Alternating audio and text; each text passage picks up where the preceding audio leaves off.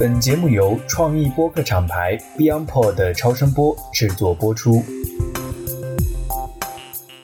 大家好，我是直立行走的锤总。今天呢，我请到了一位非常特殊的嘉宾。首先认识他的这个过程就很特殊，他的太太是一位现代艺术家。在我们这个 CPA 现在是上海的一个活动中心呢，正在举办展览。当时呢，在开幕的时候呢，我认识了这位嘉宾。他当时就是一个超级奶爸的状态啊，抱着自己的宝宝来支持自己夫人的这个活动啊，是这样的一个很特别的契机，认识了今天的洪老师。之所以我非常感兴趣，想请他来作为嘉宾呢，很重要的就是他在道教、在佛学。以及曾经在日本留学的时候所研究的一些关于妈祖、关帝等等信仰方面的这些内容上，都有自己曾经从事或者担任的一些职务。所以呢，我觉得他其实是在玄学以及现代人的生活方面有很多交叉性的自己的理解和感受。所以呢，首先也请这个洪老师来介绍一下自己吧。好的，好的。我呢是在零九年的时候去了日本，大概有八年左右的留学时光啊。我本身家里面也是有一些信仰的基础吧，然后呢再加上我自己本身这个硕士也是学的这方面的，那么所以就有这个机缘。因为我的奶奶她是信仰佛教的，我说的佛教可能不是纯粹意义上的佛教吧，因为她并没有皈依。老太太的这种，我只会念佛，我只求平安，然后帮家里祈祈福，这种人还是比较多的，在社会上面。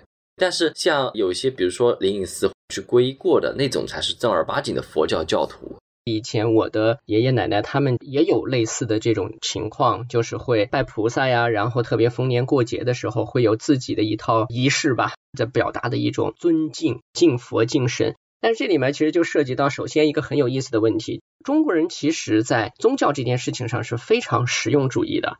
我可以跟大家分享一下最基本的一个脉络吧。中国人是为什么会变成这样子的？在专业上面呢，这个叫做中国人的信仰的多元性。它为什么会这么多元呢？因为它的历史有关。因为从佛教这白马佛经，对吧？那个时候汉朝的时候，佛教首次传入中国之后。然后佛教的一些思想也随之进入到了中国这个大地上面。那中国大地原来就有一些本土的信仰形式存在的。那比如说像西藏的话，它会有这个本教，它就是有一些山神信仰啊，有一些原始的这种本土信仰在那边的。但是像我们汉传的地方呢，那它会有一些，比如说妈祖啊，对吧？那关帝呀，还有当地的一些，比如说为当地做过一些贡献的这些人。那当地人把它奉为这个信仰，比如说陈靖姑，对吧？他也为当地做出了一些贡献。再包括我们杭州的这个城隍，他叫周兴，周朝的周，新闻的新，这么一个人物。那他呢，也是为了杭州做了一些贡献。那当地杭州人把他奉为了城隍爷。这种形式在中国是非常非常普遍存在的。这就很有意思了，就是佛教传入到中国来之后，它怎么样跟中国人融合？它其实融合了已经有上千年了，这就是涉及到一个专有名词叫宗教中国化嘛，当然是与时俱进的。其实宗教中国化这个概念也是非常悠久了，比如说在唐朝的时候，我们可以看到茶这个文化，禅宗里面包括茶各个方面嘛。但是在原始佛教里面，你可以去看到，它是并没有说要去劳动，像禅宗这样去推崇农禅并重的这么一个概念在里面。这个宗教中国化其实是非常渊远的。那么现在来讲的话，怎么样适合当代的这个社会主义国家下面来信仰，又是一个我们现在的学者在思考的课题了。我最近也在读很多关于中国从这个辛亥革命以来近代的一些发展历程的史学研究的书，然后我就会发现，随着人们在时代中的一些体会感受的这种进步吧，或者说一些视角的提升，因为比起四十年、五十年前啊，我们今天所处的生活状态、经济状态、社会文化的状态。其实都有了很多变化。这个时候回过头再去看曾经这场对近代中国非常影响至深的革命和变化的时候，你的视角就变得开始多元。因为中国本身它自己的一种思想的维度和意识就在不断的变化着，因此呢，在这个提升变化的过程中，其实宗教本身也必须要与时俱进的去以更多的不一样的方式去融合。那其实我可以举一个小小的例子吧，道教其实也是有中国化的，道教也需要中国化，不是我们自己的宗教吗？对，道教虽然说是我们自己的宗教，但它也是需要中国化的。最明显的就是什么呢？原先的道教和现在的道教形式是完全不一样的。原先的道教，您可以看到这个正一派，对吧？全真派，它有很多传统的地方，像我们之前这个李白，还有些皇帝，像那个明朝最有名的就是那个嘉靖皇帝，对吧？他都是非常信仰道教的。那个时候道教的势力是非常强的。但到了现代，道教被削弱的非常严重吧？因为明朝的时候，像嘉靖皇帝这个。包括士大夫阶层、老百姓阶层也好，他的信仰基础是非常非常牢固的。因为满清政府是信萨满和佛教的，他的佛教还是主要以藏传佛教为主。那他以藏传佛教和他们萨满的一些各种形式来让你把道教的这个根基给砍了，他的这个政权的根基才会稳固嘛，对吧？那么经过了清朝的这么一个经历之后，然后参加了民国，民国又是西化的比较严重的。上层建筑信仰都信仰外教了，那其实对中国本土宗教打击其实也是很大的。所以说，它这个根基就发生了根本性的变化，所以这个也是造成道教衰落的一个非常重要的原因吧。您刚才其实提到了一些大家似乎熟悉，但是呢，其实它的理解的渠道会非常文艺化或者说戏剧化的一些词，比如说全真派等等这样的词。那我们很多的时候一听就想起了全真七子，想起了武侠，想起了 武功，对吧？但是在今天现实的情况下，这些派别本身其实它仍然在持续延续自己的师徒的传承，对吗？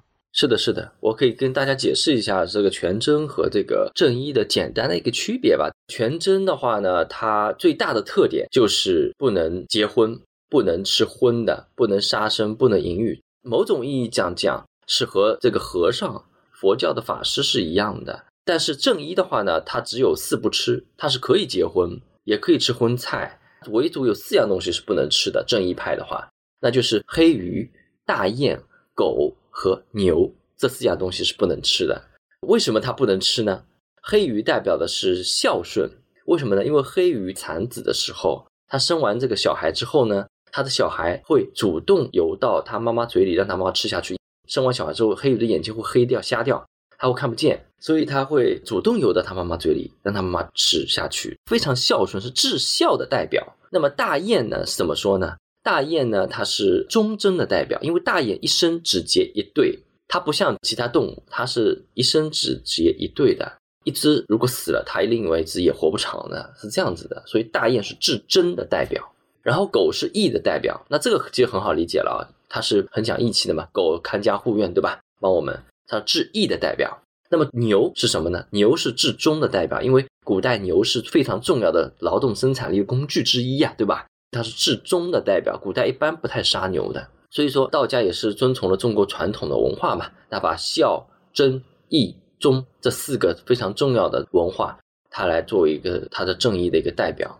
啊，明白了。所以这是正一派，他就是在其他方面是比较宽容的，但是在这四个可以被人类选为食物的这个动物这里是一定要戒除的。但是全真派就会非常的严苛。其实正一派更早，我们一般听到的张道陵，不知道大家有没有听说过啊？张道陵应该听说过吧？《新白娘子传奇》啊，什么都有出现这个名字嘛，对吧？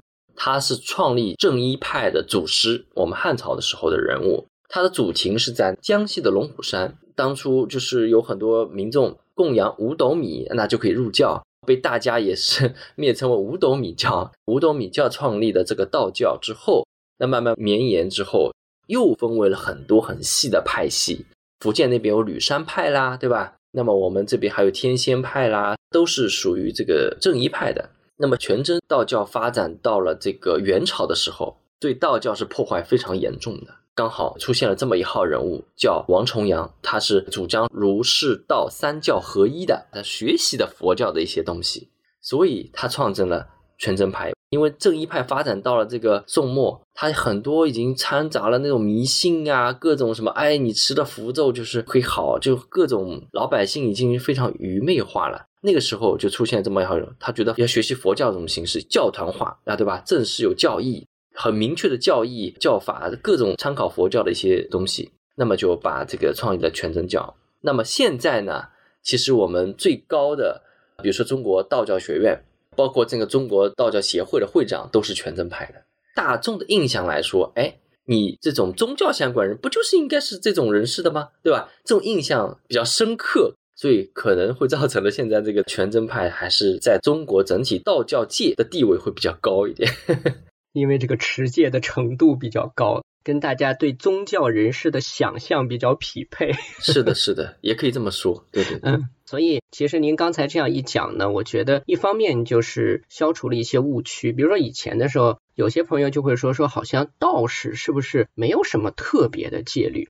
那有些人又会说说，哎，没有，说道士也是不能结婚或者怎么样。其实这两句话从一个维度上来说，其实都是对的，是因为它是两个派别。对对对，您说的没错，对对对，就是因为它是两个派别。但是我们大众对什么派什么派不知道，因为戴方的帽子的是正一派，对，然后圆的是全真，但是一般人不知道你是圆帽子还是方帽子，我管你什么，你穿了一身蓝的衣服嘛，就是道士了。有些还不穿这个这个道袍，对吧？那民间形式存在的也是有的。道教其实还有一种形态叫做民间信仰，他把很多民间信仰也把它搂进来了。有些都说它也算道教，其实也可以这么说。所以在中国啊，真的是没有一个完全的界限的。其实归根结底，我总结了一下吧，有一个专家，日本的一个叫铃木的教授，他也是讲了。他说，中国人他其实没有什么传统意义上面的这个信仰的一种规条，你保佑我了，我就信你，这么一个很简单的世俗的逻辑在讲呢。他并没有什么像伊斯兰教啊、佛教和这个基督教，像他们这种有非常明确的教宗教义啊等等的东西。如果从这个角度来说呢，我倒觉得中国人在宗教上面呢，不仅比较可爱，而且呢，就是反而是呈现了比较明显的一种所谓人民的力量，就是 民众认不认你。如果你足够灵验，那么你的香火就会旺。不管你是佛的、道的，还是我们把你封成了城隍老爷，对吧？但是只要你能够完成我的心愿，你灵，那我就愿意跪拜你，然后去信你。但是呢，如果你不太灵呢？那其实不管你是哪个教的，我可能也就那么回事儿了。我都不信你。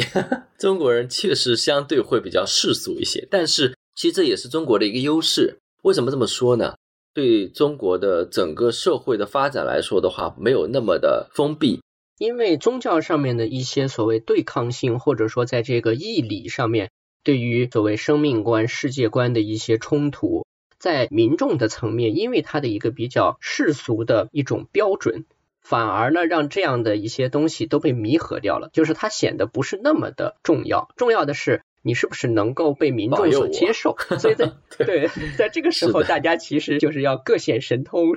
但是您刚才其实也提到，比如说曾经像王重阳这样的顶尖的大宗师了，那么他其实也提到过类似像儒释道的结合等等。其实我觉得到今天。现代化中国的一个演进的过程，从思想意识形态、精神领域、文化领域来说，我们说以五四运动作为一个开端，但是这样的一个形成的影响到今天，我觉得它仍然还在持续。其实像宗教、玄学这些东西，我觉得今天要重新被再次看待，因为现代化的中国走到了新的阶段。既然大家是比较现实的，那么就意味着宗教其实在这种社会、文化，甚至是经济层面。它其实是能够产生作用的。然后呢，我看其实，在您的经历中，比如说作为杭州佛学院在宣传方面的一些从事的工作，还有呢，就是自己在道教刚才所提到的两个派别上，其实您都是拜有专门的师傅。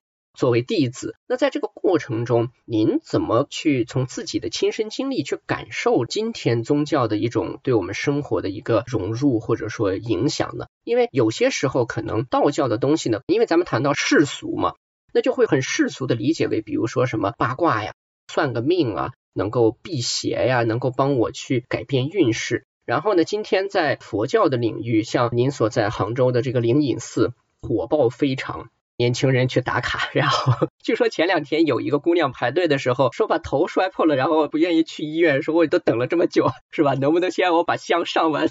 要完成一个对愿望的期许，希望有神明的力量来扶持自己。在这个过程中，您在佛家、道家的两个体系中都从事过研究和工作，您怎么来感受说他们今天跟我们生活的这个融入呢？比如说佛教的话，最明显的就是禅宗嘛。那么禅宗里面有临济宗，比如说我们的灵隐寺里面，就是看到有些茶叶，对吧？那些茶叶其实有一些法师也是一起在种的。我不知道你有没有去过那个杭州佛学院的后面有一块地方啊，大家以后有机会可以去看一下。就是在灵隐寺的后面有很大一块茶园，那个地方就是法师和农民他们是一块儿会去那边种这个茶树的。那其实就是农禅并重的一个表现。我不知道大家有没有听说过啊？原先那个释迦牟尼佛他们是要去托钵的，他们不去劳动的，因为托钵了之后可以给我们供养的人。给他们植福田，给他们种福报去的，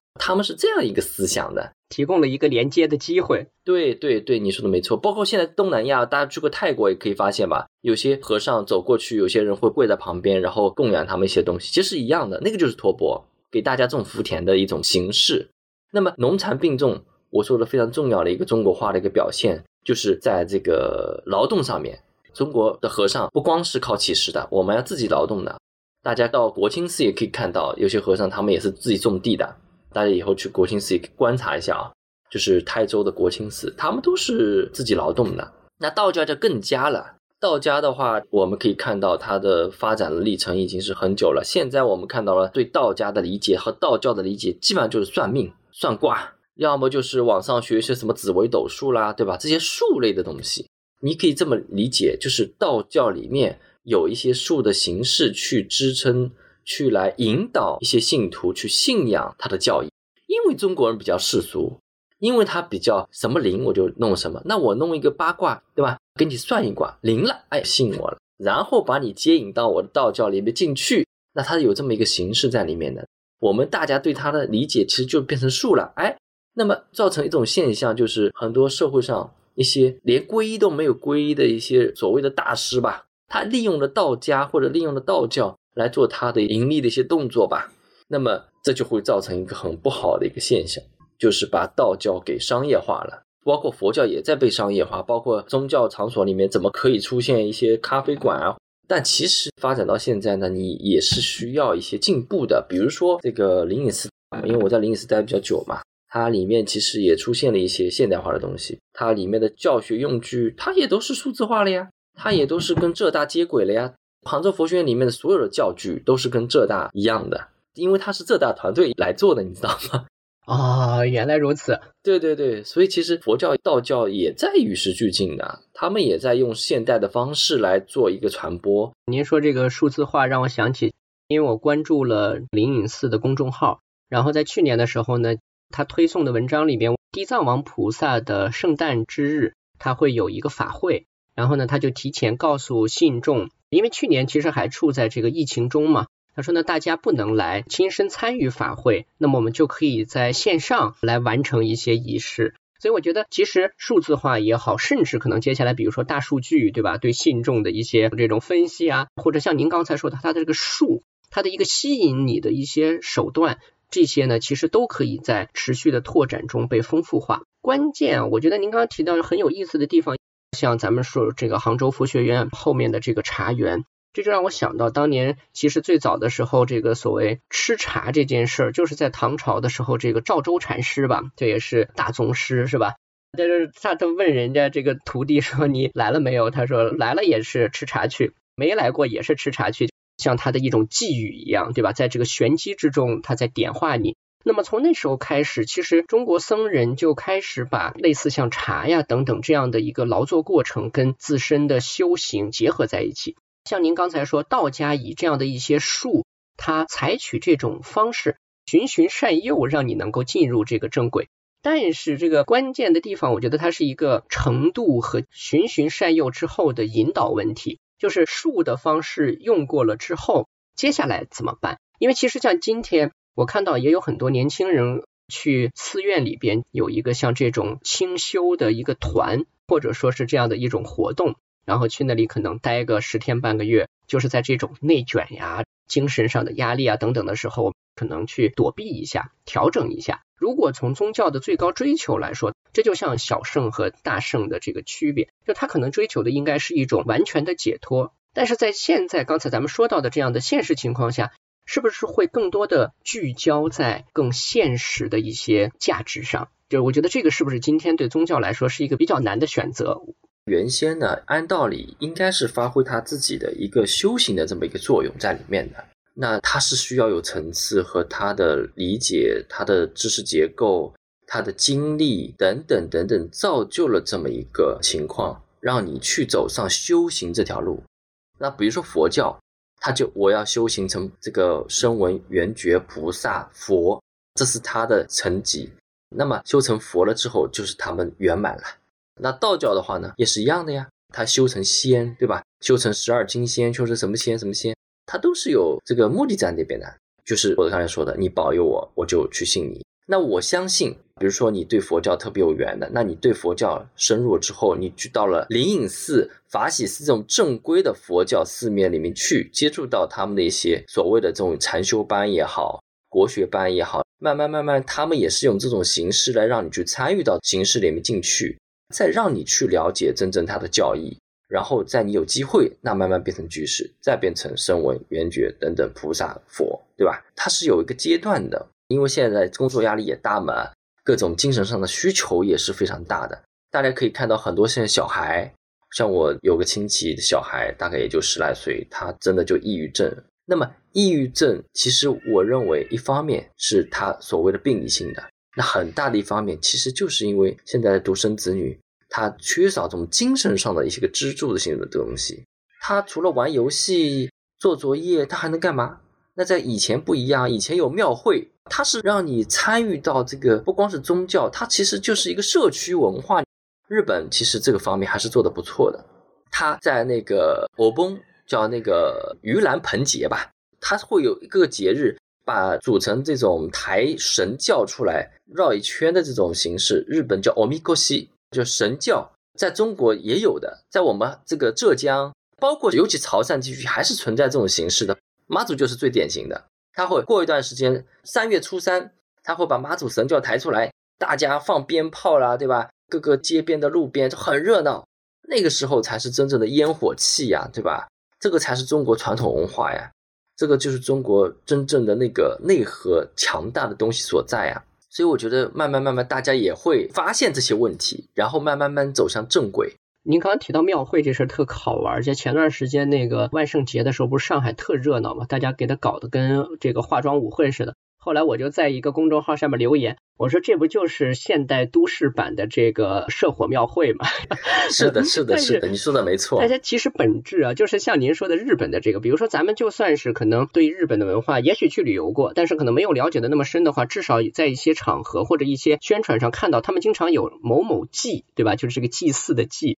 对，马茨里，我突然刚才忘记掉这个词儿了，就是马茨里就是祭，就是祭。对，所以呢。它其实呈现出来的，我觉得就是您刚刚也提到说，比如说抑郁啊等等，在我看来呢，一个就是人失去了跟自我的连接，就他全都得靠对外投射，投射到比如说你消费的这个物品上，你投射到一个娱乐带给你的兴奋感上，所以都是向外投射。这个时候你跟自我其实是断裂，就那个自我的那个精神力量其实是断裂的，愉悦自我嘛，对吧？你的那个快感啊等等，都是靠外在的那个。如果用佛家来说，就是那个相来支撑着的。但是那个东西一旦消失了呢，你就不知道你的精神还能往哪放，因为那个外面的东西没了，因为你在内在你失去连接，你找不到。再一个就是人跟人之间的连接其实是非常弱化的。最近不是有一个特火的视频，几个北京小伙子他们打了个出租车，然后直接几万块钱打着出租车去新疆，就这件事儿。这个司机师傅也是非常的来了一场说走就走的旅行，大家就都很佩服这几个人。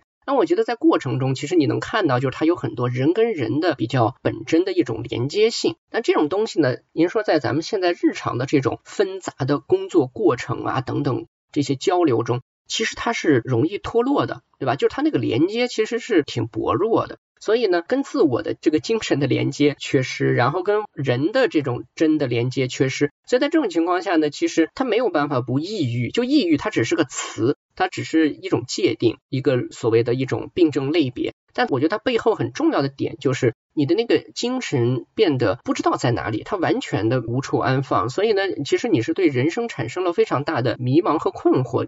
我觉得咱们或多或少都会今天面临这样的一种精神挑战。今天就是在宗教的这样的一个体系中，以您接触的佛教、道家的这样的一些机构啊等等，是不是也在尝试去在人们的精神诉求上提供更多的机会和一些，嗯，我可能不能把它叫服务啊，它可能是一些可以供大家去连接的这种可能性呢？你说的这个说到重点了，就是咱们国家其实也发现这个问题了。我不知道你有没有关注习总书记他在年初的一个讲话里面提到了要重视传统文化，要重视家文化，因为中国是个宗族社会，村里面有个祠堂，对吧？祠堂里面各个什么洪家也好，陈家、赵钱孙李家，对吧？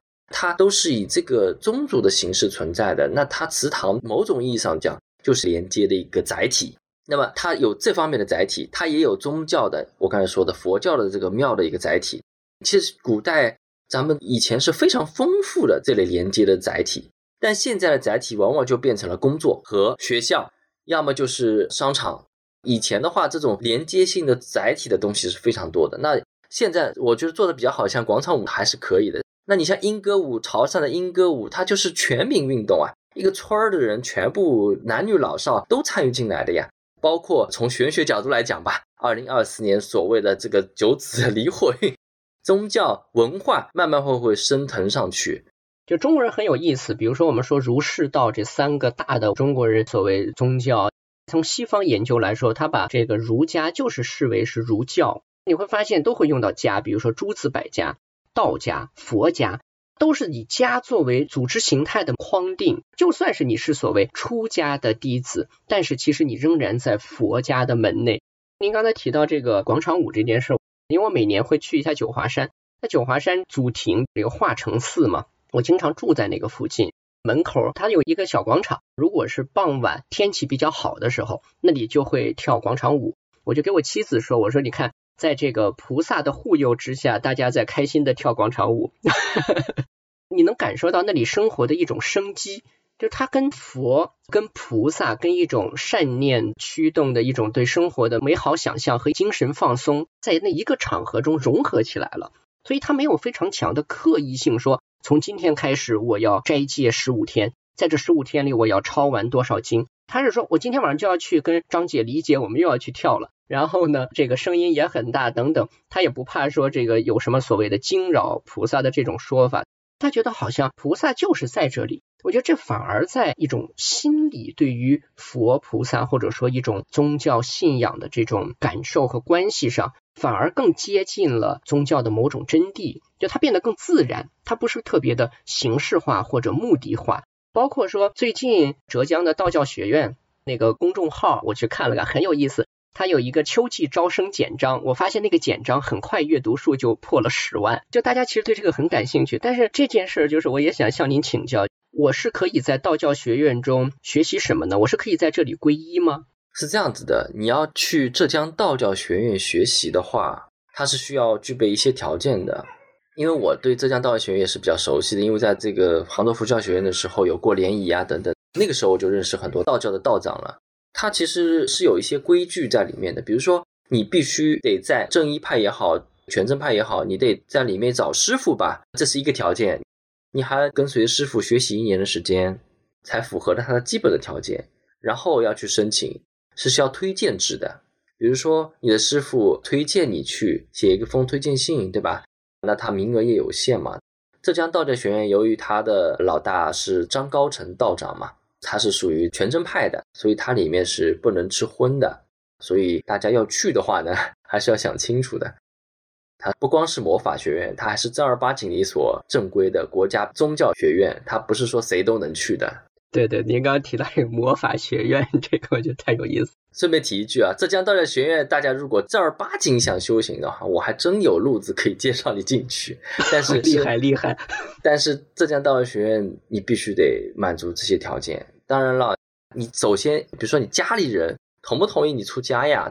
就算正一派好的话，你家里同不同意呀？你如果满足这一方面，然后又本身很想去修行的，也是符合在十八岁到二十八周岁这么一个年龄区间的人，你可以来。我真的可以帮助你，但是如果你只是想去玩一玩啊什么的，我去体验一下，那我觉得你还是放弃这个念头吧，因为那个地方是正儿八经去做道士的一个地方，不是说你去玩玩的地方，是真正的这个系统化修行的地方。对对对，来培养这个宗教未来的领袖的地方。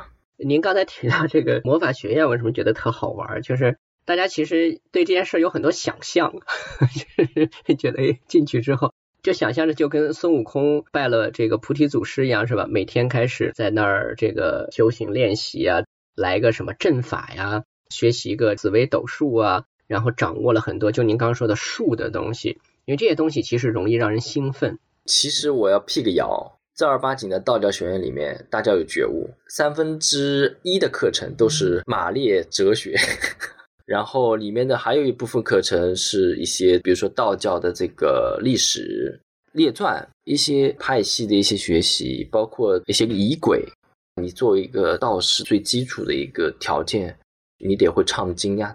不是说去学什么术，如果有课的话，它可能是讲座的形式存在的。比如说今天有个紫微斗数讲座。那么我邀请一个专家来给你讲一下，他不会以一个正儿八经的课程体系里面去跟你学习的，这个大家要清楚。对他不是真正意义上的魔法学院，他是培养在社会主义体现下未来中国的这些宗教的领袖，或者说是会对这个宗教做出一些重要的继往开来的这种贡献的一些人才。是的，它是培养宗教人才的一个地方。并不是魔法学院，这个要辟谣一下。我觉得这个其实挺重要的。咱们刚才也讲到连接嘛，就是你以什么方式去跟宗教做连接？你也可以说我是无神论者，我跟宗教不想做连接，那么就敬而远之。但是呢，如果你觉得你有必要跟宗教形成某种连接的话，我觉得其实在心理上也应该对宗教有一个相对正确和客观的态度，以及在不同的连接中能够达成的是什么。毕竟今天这个相关的信息实在是太鱼龙混杂了，像您刚刚说，因为被商业的利用啊等等，其实也有很明显的这种快餐化的风险。是的，是的，是的。其实我给大家一句建议好了，就是如果想要去正儿八经学习宗教的话，一定要找正规的场所去学习，一定要认清它是不是正儿八经的宗教，或者是说中国政府认可的宗教。正统的宗教，因为它里面还可能会掺杂了一些邪教啊等等其他的东西进去的。当然，很多是以正规的课程形成的，但也不乏有一些人利用这些中课程的形式来做一些牟利啊，或者来传播一些不好的教义啊。这个大家还是要擦亮眼睛去甄别一下的啊。特别是在像咱们刚才说的，在精神的这种诉求上非常强烈的时候，宗教往往被当成一个像救命稻草，或者说指望它能够带来一些东西的这样的一个力量。但这种迫切的心理呢，其实往往就特别容易被利用。我这里来做一个我师傅给我的一个解答的一个回复吧，关于这个问题，我师傅他跟我讲过吧，就是正儿八经的宗教里面。比如说你学的这些术，比如说紫微斗数，或者是什么西方的各种什么塔罗牌也好，他说，如果你去做了太多给别人测算的事情的话，那他们那些某些不好的东西可能会转嫁到这个收钱的这个人身上。这个是他给我的一种说法。当然也有其他的这种理解，说，哎，那我就是帮人解决问题就好了呀，对吧？我做功德啊，也有这种声音。那我觉得不管哪种声音吧。我觉得还是一个是正规，一个是有师承，这两点做到，然后一个包容和帮助别人的心去做，这三点达到，我觉得应该没有什么问题。我自己的理解是这样子。我觉得对我也有一个很重要的启发，就是前段时间跟家里人聊起，比如说我们有的时候听自己身边亲友的一些倾诉，不开心啊，或者有一些不高兴的事情的，就想向自己的家人朋友倾诉。但你发现今天就很少有非常好的聆听者，就很多的时候我们就会试图去劝他，但劝着劝着，你发现就经常说这个人不会劝人，就越劝的那个受伤者就越痛苦，劝人的人也很痛苦。所以我是觉得，就像您刚刚说的，你掌握了术呢，其实是要对你自身的一种生命能量和修为是有很大考验的。古代老说说天机不可泄露，就当你看到了可能性或者什么东西的时候，你怎么来恰当的理解和表述它？其实这个是很需要一个人的修为和人生经验或者能力的。所以在这种情况下，不是说算个命算出来个啥，然后我告诉你，然后钱一收拜拜。如果是这样的话，我觉得其实是很危险的。就像您说的，就这样的一些能量，它的转嫁对自己和对他人是一个有点戕害的过程。我觉得是给大家很重要的一个提醒，因为的确今天很多人觉得好玩，就说我学个紫微斗数，学个这个看八字是怎么看，就开始算了。你的生日来来拿来我给你看看等等，这种觉得好玩，但其实有的时候咱们说说者无心，听者有意。你有时候可能随心说的一个东西不一定太准确或怎么样，你当是一个有点游戏或者说自己练习一下，像做了两道练习题一样，但是听者可能就会被你影响。对，是的，是的。所以其实为什么有一个专家吧，他说不能易经满天下，其实就很危险的一件事情。有这么一个说法的，就是说大家都会算易经了，都来泄露天机了，那这个世界上也挺危险的了。那我觉得大家反正就是要擦亮眼睛吧，不要把这个东西当做唯一的准则。可以在你人生很危难的时候给你做一些心理的指导，但是不要去依赖于它。哎，凡事发生什么事你都想去算一卦，那其实这个是非常不好的一种习惯。那人生的话还是有很多变数的呀。人生未来的方向，有的时候就是我觉得模模糊糊其实是最好的，就是看得见一些光亮，但是呢，并没有非常确切的一个结论的时候，反而是人生走起来最舒服和有奔头的这样的一种状态。你就会把它那个框框条条给牵引过去，你凡事发生什么一点不顺的，都会想去算一卦。我也走过这个弯路，但后来发现不要这样做，很累，也没有必要。我觉得有些东西可以通过客观的事实去进行分析的时候，就不要去依靠于这个。你人生实在没办法了，哎，你去算一卦，怎么是可以？我觉得没问题。但是你不能什么小破事儿，你 今天遇到一个什么车被剐了一下，你一直去算一卦，是不是什么什么？那其实也没必要嘛，对不对？那当然，你去拜一拜，求个心理安慰也是没有问题的。但是不能老是去算。我的意思是，通过术这种方式去框住自己。没错。而且，即便可能我们不一定说，大多数人可能都不一定能成为所谓的皈依者，但我觉得也可以有意识的去提高自己在宗教上的一种诉求的那个境界或者层级吧，对吧？其实我觉得你可以看更多在经典之中，在道家的一些对自身修为的一种诉求中，他怎么来看待生命的能量和对人生的价值？我觉得这些东西其实带来的那个意义是更长远的。好好好，非常感谢童老师啊。这个洪老师在日本留学的时候所研究的中国台湾华侨的在妈祖和关帝信仰上的这种研究方向，我觉得也非常的有魅力，很有意思。但是我们可能只能另外挑一个时间来请您来给我们讲一讲这里面的一些有意思的故事了。好的好的，好 好好，做个日本专题，那太好了。对我们也可以做一些中日在信仰上的一种对比，我觉得也非常好玩。那今天感谢您的时间，也感谢各位听友的这个宝贵时间。我是直立行走的锤总，那咱们就下期见了，谢谢洪老师。好，再见。好，再见，再见。